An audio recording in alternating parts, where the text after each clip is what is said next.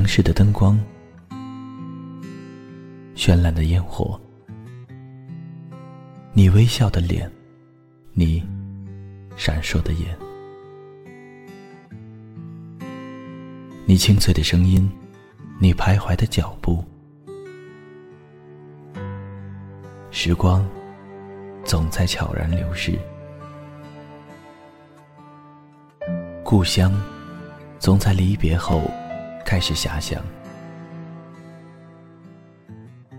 生活总在平凡中流淌，梦想总在暗淡后发光，爱情在你伸出双手的那一刻。拥抱希望，给时间一场旅行，让我们在时光的静止中沉睡在声音的世界。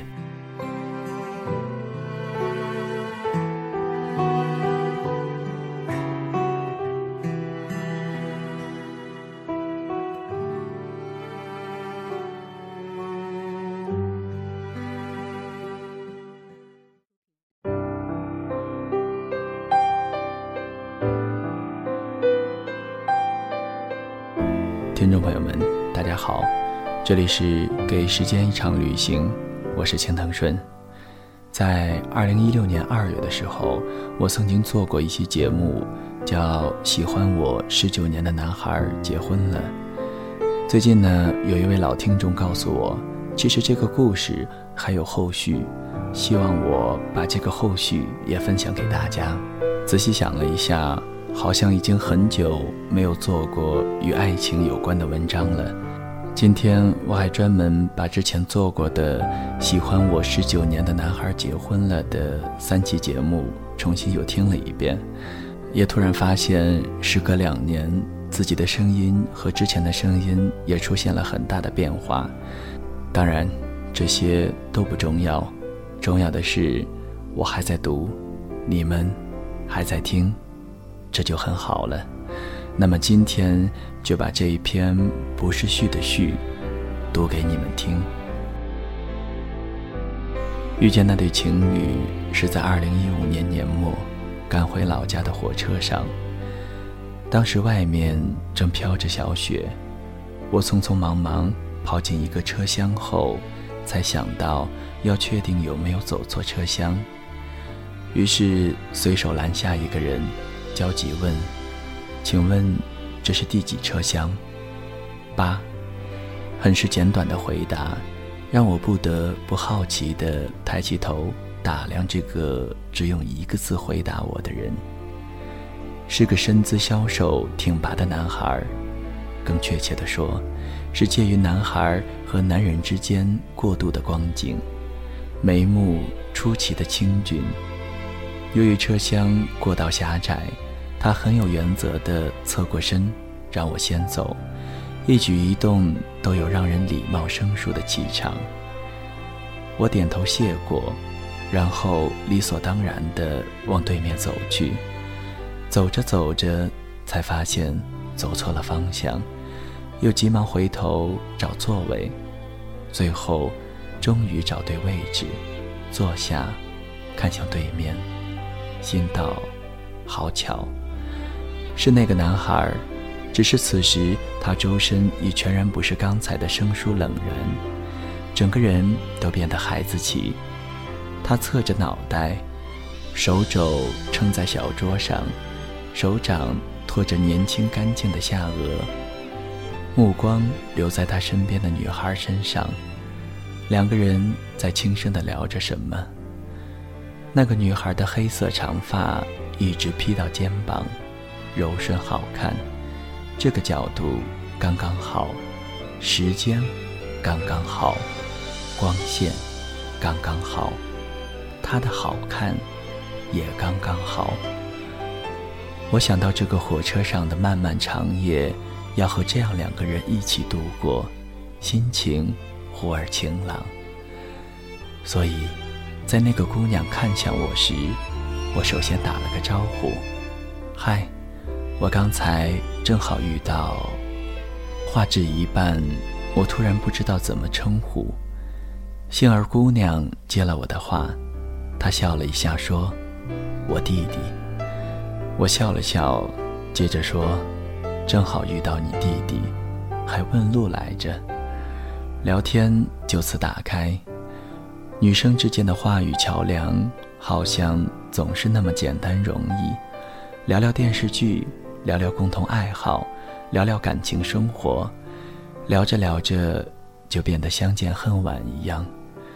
只是那个小男孩一直安静地在他姐姐旁边，偶尔趴着小憩，偶尔翻翻手机，不太屑于他姐姐和别人聊得正欢的样子。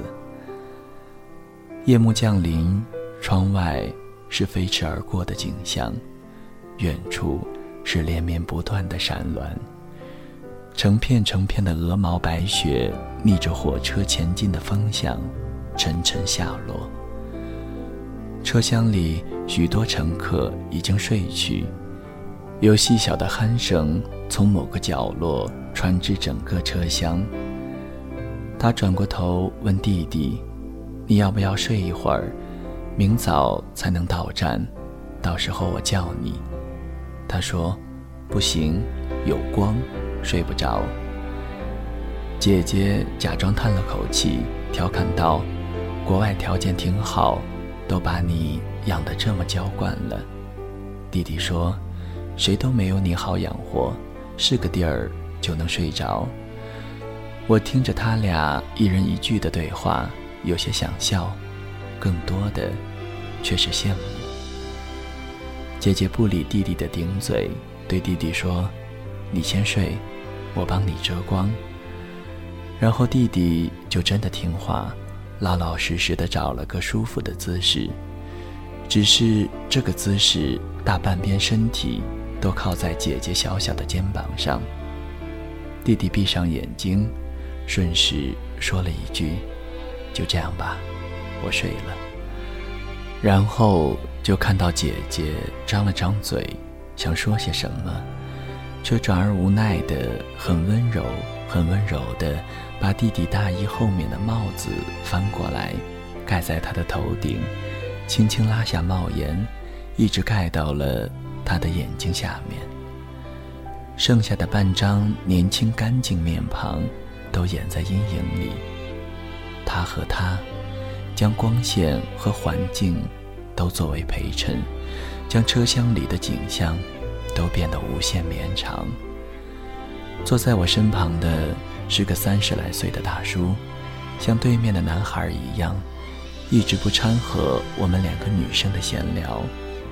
时间过了一会儿，大约是男孩应该睡着的时候，旁边的大叔也许是起了聊天的兴致，对对面的姑娘笑着说：“我一开始还以为你们俩是情侣呢。”姑娘没有开口。那个帽檐下的阴影里，却传出声音，就是情侣。一句话让我和大叔都有些小小的错愕。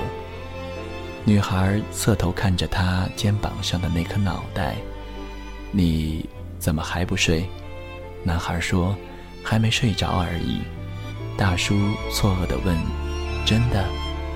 姑娘笑笑点头：“真的。”然后。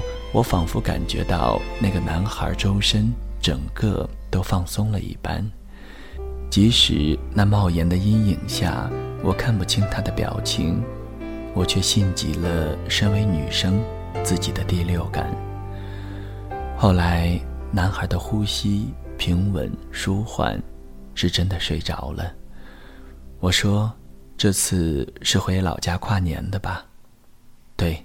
打了好几次电话让我们回去，女孩回答的声音很轻，怕吵了肩上熟睡的人。我说我一开始也以为你们俩是情侣呢，后来看你俩相处说话，又觉得不像了。姑娘眼睛里始终含着浅浅的笑。听说谈恋爱都有什么几个几个阶段的，我们俩。好像真没什么阶段，从小到大，直接从柴米油盐开始，那些阶段都省了。我说：“真好，从小到大都没分开过。”他说：“不是，分开过，差一点错过。”一句话里好像有好多好多故事。他说：“吵架了，总会做些错事，说些故意惹对方生气的谎话。有些人会抱着那些谎话过一辈子。”一辈子又那么长，再晚一些，我们都开始撑不住的小睡。凌晨五点钟的时候，火车到站，四个人里面那个女孩醒得最早。她轻轻叫醒她肩上的人：“快到站了，把衣服穿好，外面冷。”那个男孩细长的眼睛，半梦半醒地扫了一眼窗外。顺着他的话，扣好衣服。我们三个准备下车，大叔则还要继续坐。下车的人很多，拥拥挤挤地排在门口。等到火车一停，蜂拥而出。我顺着人流往外走，一到露天的外面，深冬清冷的空气便侵袭鼻腔，还未大亮的天际。一片泛泛的鱼肚白，雪地靴踩在雪面上有深深的脚印，是昨天晚上下的那场大雪。我提着行李，忽然想到昨天晚上我问他们后来的故事。那个女孩，她用指尖在晕了水雾的玻璃窗上按下两个相距不到五厘米的点。食指缓缓移动，将这一头连到那一头，将这一万两千五百多公里的距离，在一辆火车的玻璃窗上，那么轻易，却又那么艰难地连接在指尖里。姑娘说，男孩以前从很远的地方回来找我，后来我按照原路。按照他来时的路，一路找回去，说了一句：“我想你。”我回头，在穿梭的人流中努力寻找他们的身影，终于在人群掩映间看到两个那么般配的身影，在隆冬的清晨渐渐远去，随之那些让路边旁人。如何都听不懂的对话，也渐渐远去。我们和好了吗？和好了，那你还会离开我了吗？那我和我妈做的菜谁好吃？你好吃，那我不会离开你了。谁能陪我？直到天明，穿透这片迷蒙的寂静，我渐渐失去知觉，就当作是种自我逃避。你飞到天的边缘，我已不再落在何地。一。个我需要梦想，需要方向，需要眼泪，更需要个人来点亮天的黑。我已经无能为力，无法抗拒，无路可退。这无声的夜，现在的我需要人陪。谁的声音？清唱婉转流年，谁的双手挽起千年不变的誓言？用音乐品味生活，用音符记录感动。我的声音会一直陪伴在你的左右。